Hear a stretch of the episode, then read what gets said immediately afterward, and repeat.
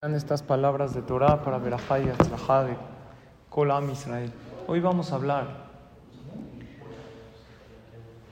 el enemigo que todos debemos vencer. Cuando te dicen vencer al enemigo, ¿en quién piensas? Pues nuestros enemigos que nos atacan, ¿no? Que quieren acabarnos. O a lo mejor el Yetzer hará. Pero vemos al Yetzer hará como algo externo a nosotros.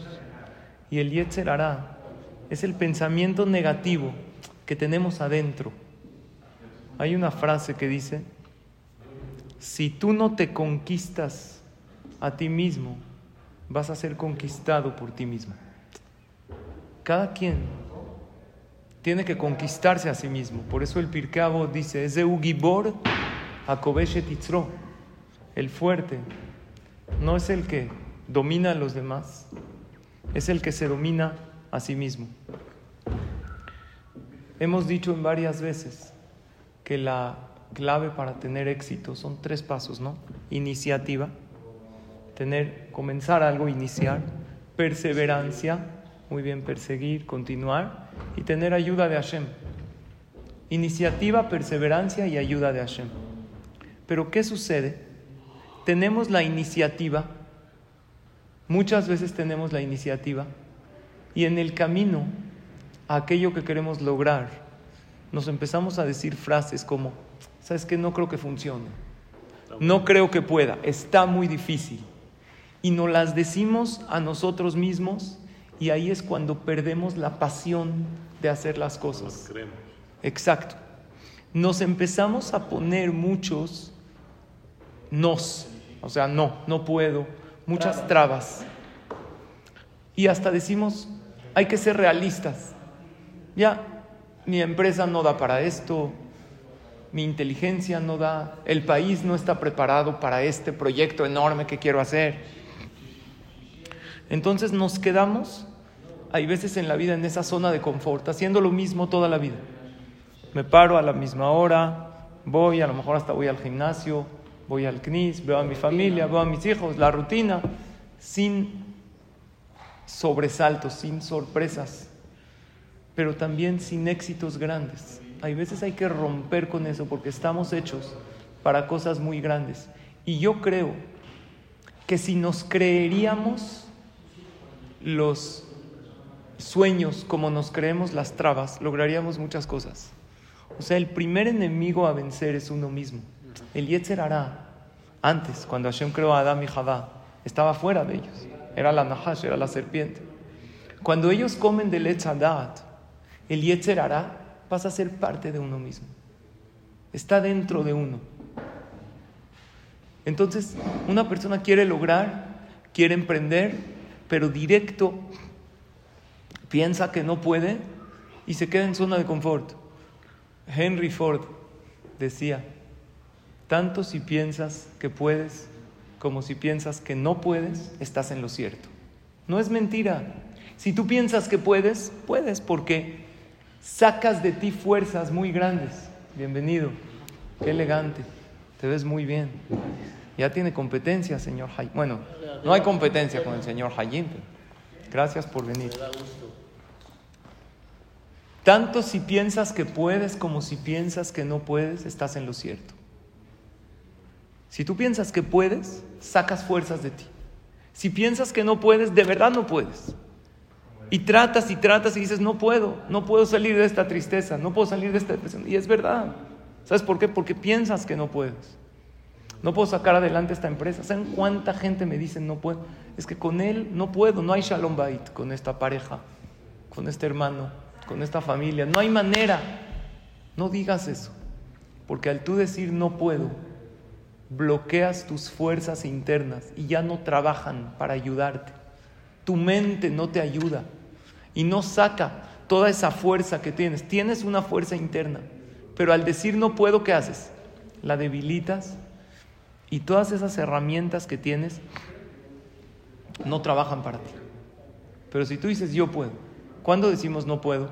Cuando intentamos y vimos que no. Ahora, ¿qué es intentar? ¿Qué es intentar? Porque uno dice, ya intenté. ¿Cuántas veces? Abraham y Sara tuvieron hijos. Abraham vino, ¿qué tenía? 100 años. Sara, 90 años. ¿Cuántos años pidieron tefila? No pararon de rezar. Y ahí está, al final llegó el pueblo de Israel. Hemos intentado salir adelante en la historia, seguimos hasta hoy en día luchando con nuestros enemigos. Imagínense si decimos es que no hay manera. Son muchos años ya de persecución, son muchos años de odio. ¿Para qué seguimos intentando?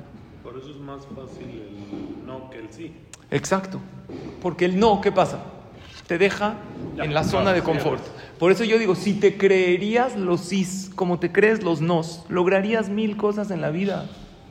Pero si tú una vez, otra vez, otra vez, otra vez, otra vez, hasta que lo logres. Por eso el Pasuk dice referente a la tefila. Kabel Hashem, Hazak beyametz libeja, Hashem. Reza. Viste que Hashem no te contestó. Vuelve a rezar. No digas mi tefila no sirve. Yo no creo en eso. Yo creo que a, que a lo mejor falta una más. Y si rezaste una más y no lo lograste, a lo mejor otra más. Pero no saben cuántas veces me desgasto. Ahorita estoy tratando de solucionar un problema entre dos personas. Es que con él no se puede. Yo le digo, si dices, no ellos tienen que estar juntos, comparten algo juntos. Deshacer todo y acabar con todo es lo primero que se les viene a la mente. Pero Harán, hay familia de por medio. No digas no se puede con esta persona. Los intentos son hasta que uno diga. Thomas Edison, el que inventó el foco, ¿no? La bombilla eléctrica. Dicen que intentó con tres mil diferentes materiales hasta que lo logró. Entonces él tenía un ayudante antes de lograrlo, que ya llevaba miles. Dijo, bueno, ya llevas tres mil materiales y no lo has logrado. ¿Para qué lo intentas? Ya fallaste tres mil. ¿Saben qué es fallar tres mil veces? Ya. A la 500 ya. Y él le dijo, exacto, él le dijo, yo quiero esto, lo voy a lograr. Le dijo, no fallé tres mil veces.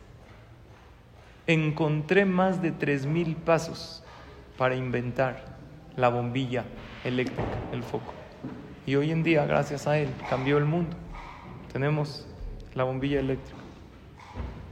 Es muy importante que alguien te motive.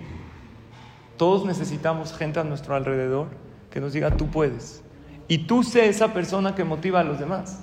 Si ves que tu esposa está logrando algo, a mí personalmente ahorita estoy en una época que mi esposa está logrando algo de estudio, de preparación. Yo tengo que estar ahí, un factor importante para sus logros voy a ser yo como esposo. Estoy contigo, dime en qué te apoyo, en qué te ayudo. No, es que está muy difícil, vamos a hacerlo. Igual con tus hijos, igual con sus nietos, Hajim, bisnietos, que le vivan todos con salud, con alegría, con verajas. El estar ahí para alentar y motivar es muy importante. Y todos necesitamos gente que nos motive y nos aliente. Pero si tú no te motivas a ti mismo, aunque haya mil personas motivándote, no lo vas a lograr. Imagínate que hay gente echándote porras y diciéndote tú puedes, pero tú te estás diciendo a ti no puedo.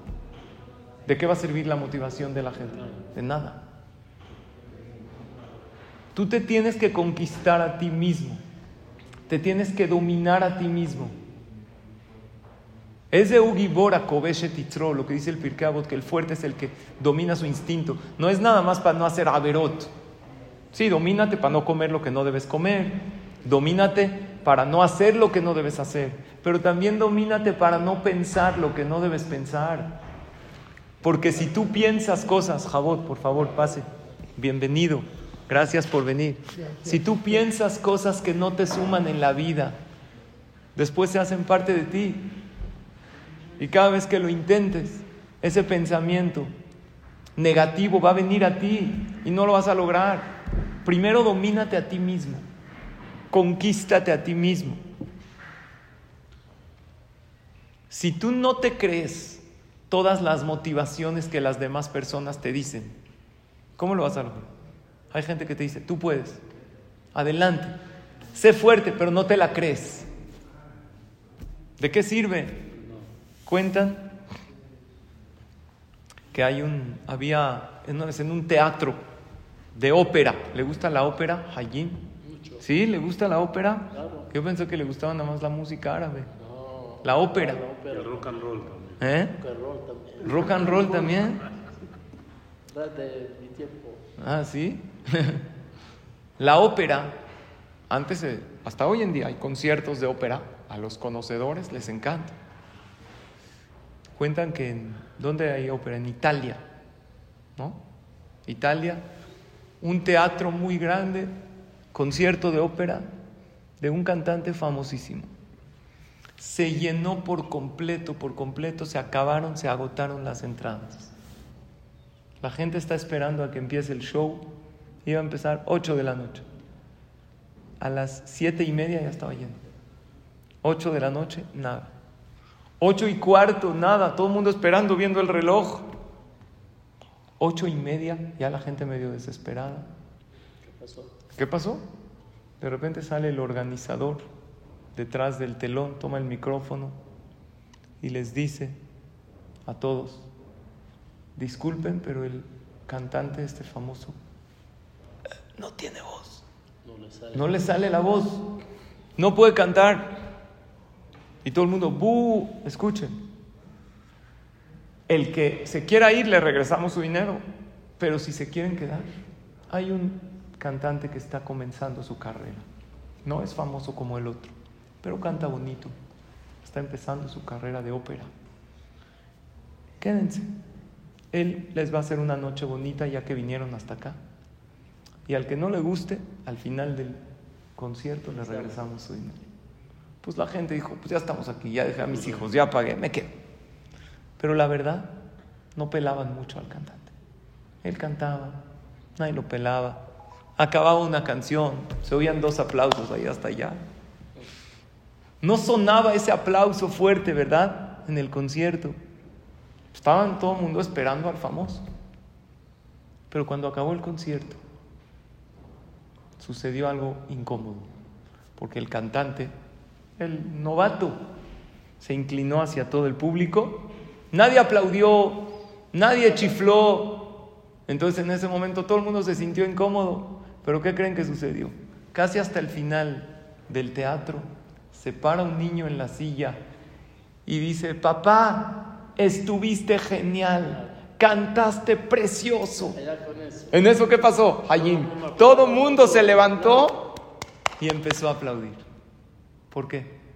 Cuando vieron que un niño realmente lo alentó, vino a apoyar a su papá, eso conmovió a toda la gente.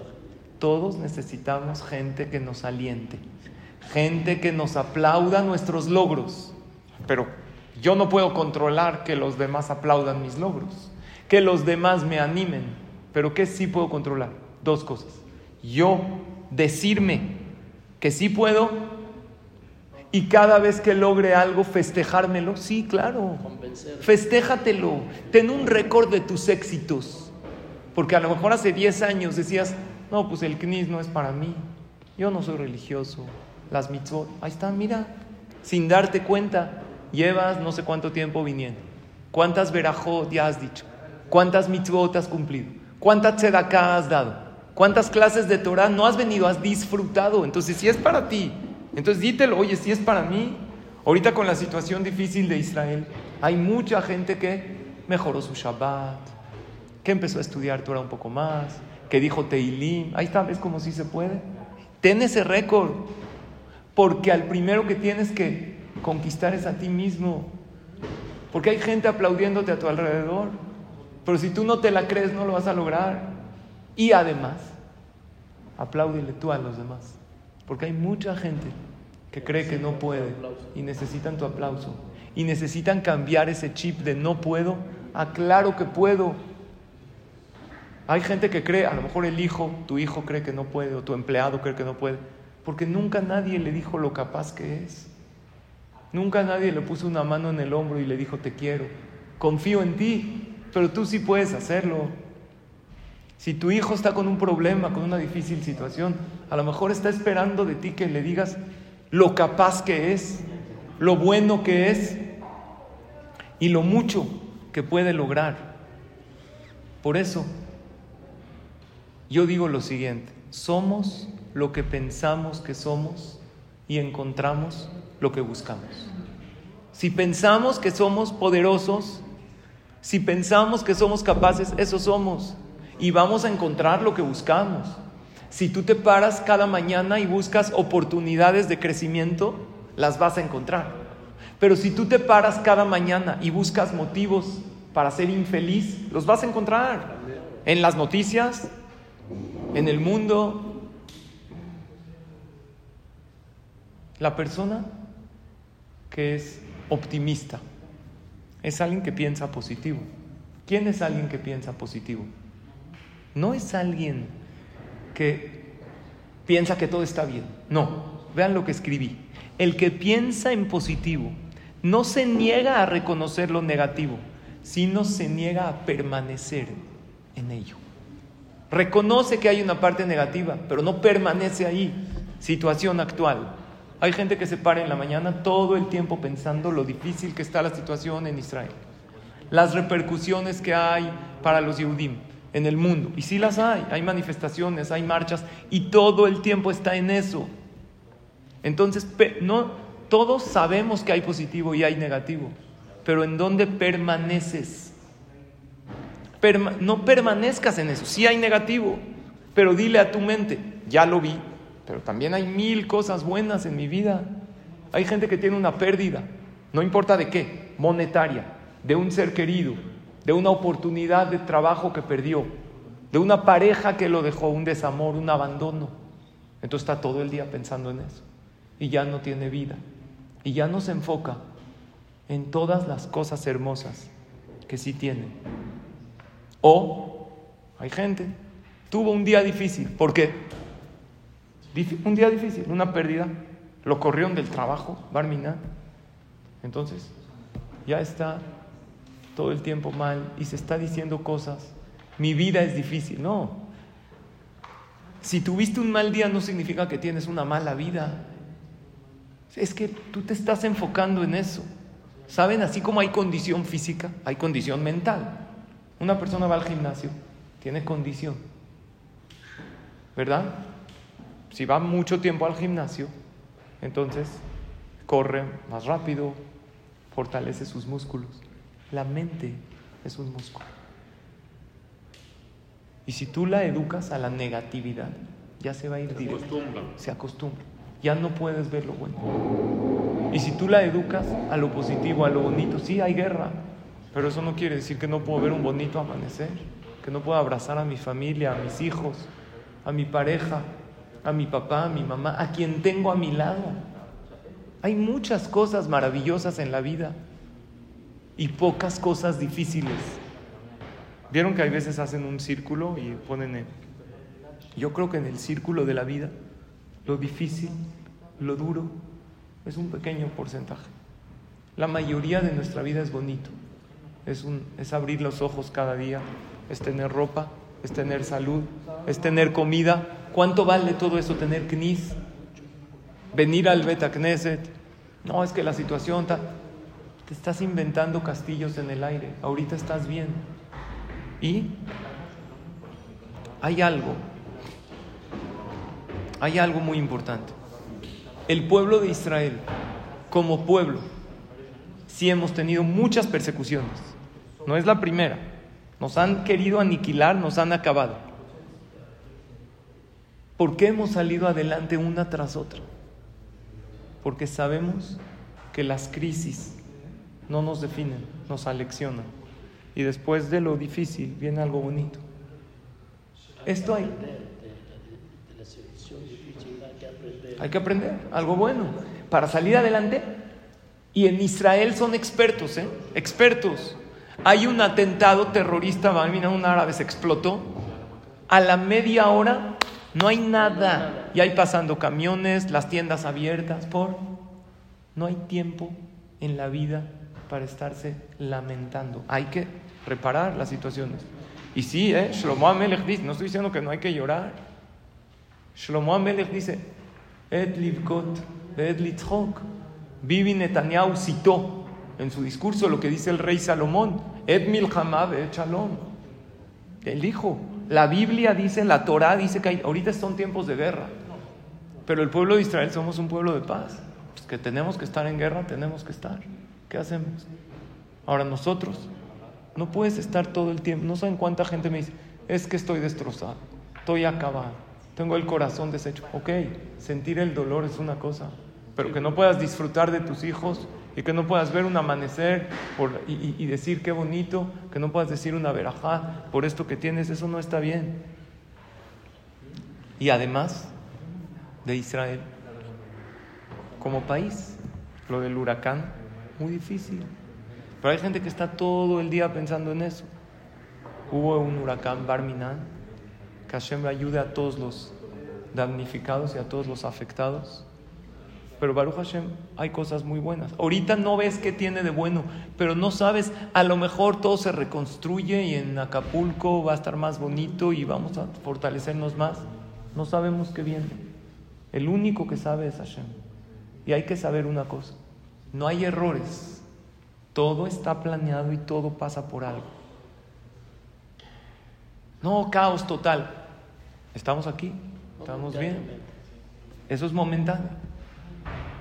Dice el Jobot Alevabot, una técnica para estar en paz en momentos de crisis es pensar que no está todo perdido. Podría haber estado peor. ¿Cómo puedes pensar? Qué bueno que fue a una, no en fin de semana, cuando había más gente. Qué bueno que fue. Imagínate si hubiera sido a las horas de la tarde o de la mañana donde hay gente en, las calles o en las playas. que imagínate que les cae algo en la, en la cabeza y se... Cada vida duele. Pero el hecho que no estuvo peor es un consuelo. Hay una historia de una niña de 17 años, adolescente, que la verdad es que tenía muchas fricciones con su mamá. Ya saben, ¿no? Con los adolescentes, ¿verdad, Isaac? A veces no es fácil. Aquí tenemos adolescentes también. Tenemos padres y abuelos, hay de todo. Pero pues necesitan más empatía de nuestra parte. Entonces la mamá con su hija estaba en constante discusión, que sí, que no, que la escuela. En una ocasión llega su mamá, la mamá a su casa, y ve la casa toda vacía. No le latió mucho. Ve la casa vacía, no está su hija. Y en eso no le latió, no le gustó que no estaba su hija. Se acerca a su recámara de la niña y ve una carta, un escrito. Escuchen lo que dice el escrito. Mamá, me fui de la casa para siempre. Me voy con el amor de mi vida. Marco Aurelio, Shema Israel, un goy. Mira, mamá, Marco Aurelio es el amor de mi vida, le escribe su hija. Él es narcotraficante, la verdad, pero es buena persona. Mira, mamá, al principio me pegaba, pero me prometió que me va a tratar bien. Entonces me voy con él. La mamá estaba jazita. Mamá, me voy a casar con él porque me quedé embarazada y tenemos que casarnos antes que llegue el bebé. Jazita. Mira, mamá, aunque él tiene 47 años y yo 17, tú me enseñaste que en el amor no hay edades. No intentes buscarme, mamá. Yo te buscaré en el momento oportuno para que conozcas a mis hijos. No me impidas hacer este paso en la vida, porque nada ni nadie me va a detener a hacer lo que yo quiero hacer. Cuídate, mamá, bye. Postdata, no es cierto, mamá. Me fui a tomar un café con mi vecina y a él. Solo quería que sepas que hay cosas más graves que el 5 que me saqué en matemáticas de la boleta que vas a ver aquí en el cajón. oh, ¿qué hizo la mamá? Se tranquilizó, respiró. Pero si le enseñaría la boleta, ¿qué va a hacer la mamá? La mata. Hay veces una persona para tomar las cosas con más calma, una técnica es ver lo duro que podría haber estado y que Baruch Hashem no está. Sí es verdad que hay, cosas, hay dificultades en el mundo, pero aquí estamos, di gracias. Tienes salud, tienes techo, puedes ver lo que sí tienes y lo que podría haber pasado y no pasó, agradece. Baruch Hashem, Hashem está con nosotros. y nos duele por cada una de las personas que están sufriendo, pero Baruch Hashem, tenemos esto, agradecemos lo que sí tenemos, lo valoramos y seguimos adelante. Es de Ugibor, dice el Pirkei Avot, ¿quién es el fuerte? El que domina su Yetzer hará. ¿Qué Yetzer hará? No nada más de pecar, de esos pensamientos negativos y de esos miedos. Porque una persona ve todo lo que pasó y dice, híjole, está muy duro. Pero eso es un pasado, tú no sabes lo que te depara a futuro. Hashem tiene, tenemos que tener fe, tiene soluciones sobrenaturales a los problemas. ¿Verdad? Se, estaba destruyendo todo Sedom. Así cuenta la Torah. Dios destruyó Sedoma y Gomorra porque eran pecadores. ¿Y qué pasó? ¿Qué le dijo? Mandó un ángel para salvar a Lot, sobrino de Abraham. ¿Qué le dijo ese ángel a Lot? No voltees para atrás. Adelante. Es una técnica para salir de las dificultades. No voltees a ver la destrucción, a ver los problemas. Uno tiene una tendencia, ¿verdad? A ver destrucción, a ver caos. Es una tendencia natural, humana. ¿Por qué? ¿Por qué es así? Porque la mente se enfoca a lo negativo. Dios la creó así para salvarte tu vida, para ver cuáles son las posibilidades de lo negativo y te salves. Pero hay ver el peligro y salvarme. Y hay vivir mentalmente en un caos que no existe. En la vida, ese, es el consejo que Hashem le dio a Lot. Hay destrucción atrás, tú camina y sigue adelante. Y así es en la vida. Tú no puedes leer el próximo capítulo de un libro si no terminas el actual. Si estás todo el tiempo viendo atrás, no vas a continuar. Si tú quieres cerrar un capítulo difícil en tu vida, porque la gente emocionalmente sana, saben cerrar ciclos, tienes que dejar de ver lo que pasó atrás y seguir adelante. Y ahora sí, no, como dice el fotógrafo, sonría y levante la cara. Así hay que hacer todos los días de la vida. Tú pon la sonrisa, Hashem te va a poner el motivo, tú pon la fe y Hashem te va a poner el milagro. Porque si queremos que haya shalom en todo el mundo y en todo Am Israel, pero el shalom empieza en ti. Por eso la verajá dice, Beyasem leja shalom. Sí, hay que pedir shalom para todos, pero primero uno tiene que estar en paz. ¿Y cómo se logra la verdadera paz? No cuando todo está como tú quieres, sino ante la adversidad. Tratar de respirar, estar en paz contigo mismo, abrazar lo bueno que tienes en la vida, que es mucho. Y para esto les comparto una breve anécdota y terminamos. Esta anécdota, este cuento se llama La paz perfecta, que dice así. Hubo una vez un rey que ofreció una gran recompensa a aquel artista que pudiera captar en una pintura la paz perfecta. Muchos artistas lo intentaron. El rey observó y admiró todas las pinturas, pero solamente hubo dos que realmente le gustaron y decidió escoger entre ellas. La primera pintura, ¿cómo se imaginan la paz perfecta?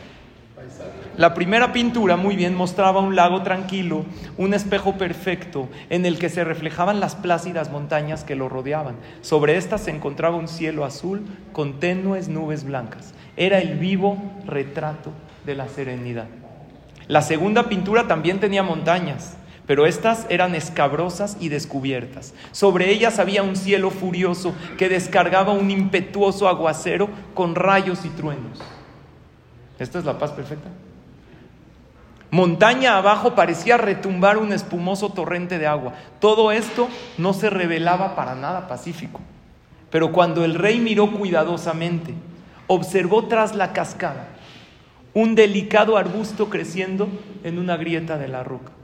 En este arbusto se encontraba un nido y allí, en medio del rugir de la violenta caída de agua, estaba sentado plácidamente un pajarito en medio, de su nido. Un pajarito cantando. ¿Cuál crees que fue la pintura ganadora? Todos aquellos que contemplaron la primera pintura pensaron que ésta reflejaba sin duda la paz perfecta. Sin embargo, para asombro de todos, el rey escogió la segunda. El rey lo explicó así. He escogido la segunda pintura porque paz, escuchen esto, no significa estar en un lugar sin ruidos, sin problemas, sin trabajo duro y sin dolor. Paz significa que a pesar de estar en medio de todas estas cosas, sepamos mantener la calma en nuestro interior. Este es el verdadero significado de la paz. ¿Cuál es nuestro reto hoy en día, en tiempos donde las cosas no se ven claras? Hashem quiere que conservemos la paz interior a pesar de todo y que sepamos ver lo bueno.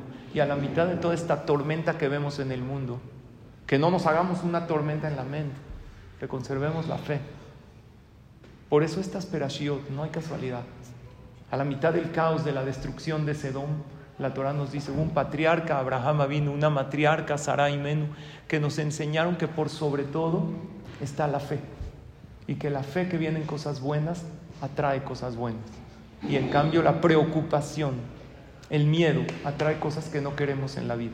Confiemos en Hashem, que todo lo puede. Obvio, confiar no significa no hacer nada y quedarme cruzado de brazos.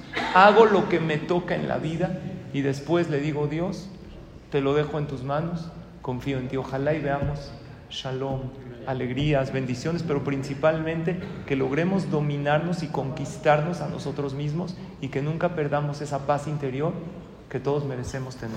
Que Hashem los bendiga a todos. Gracias por su atención.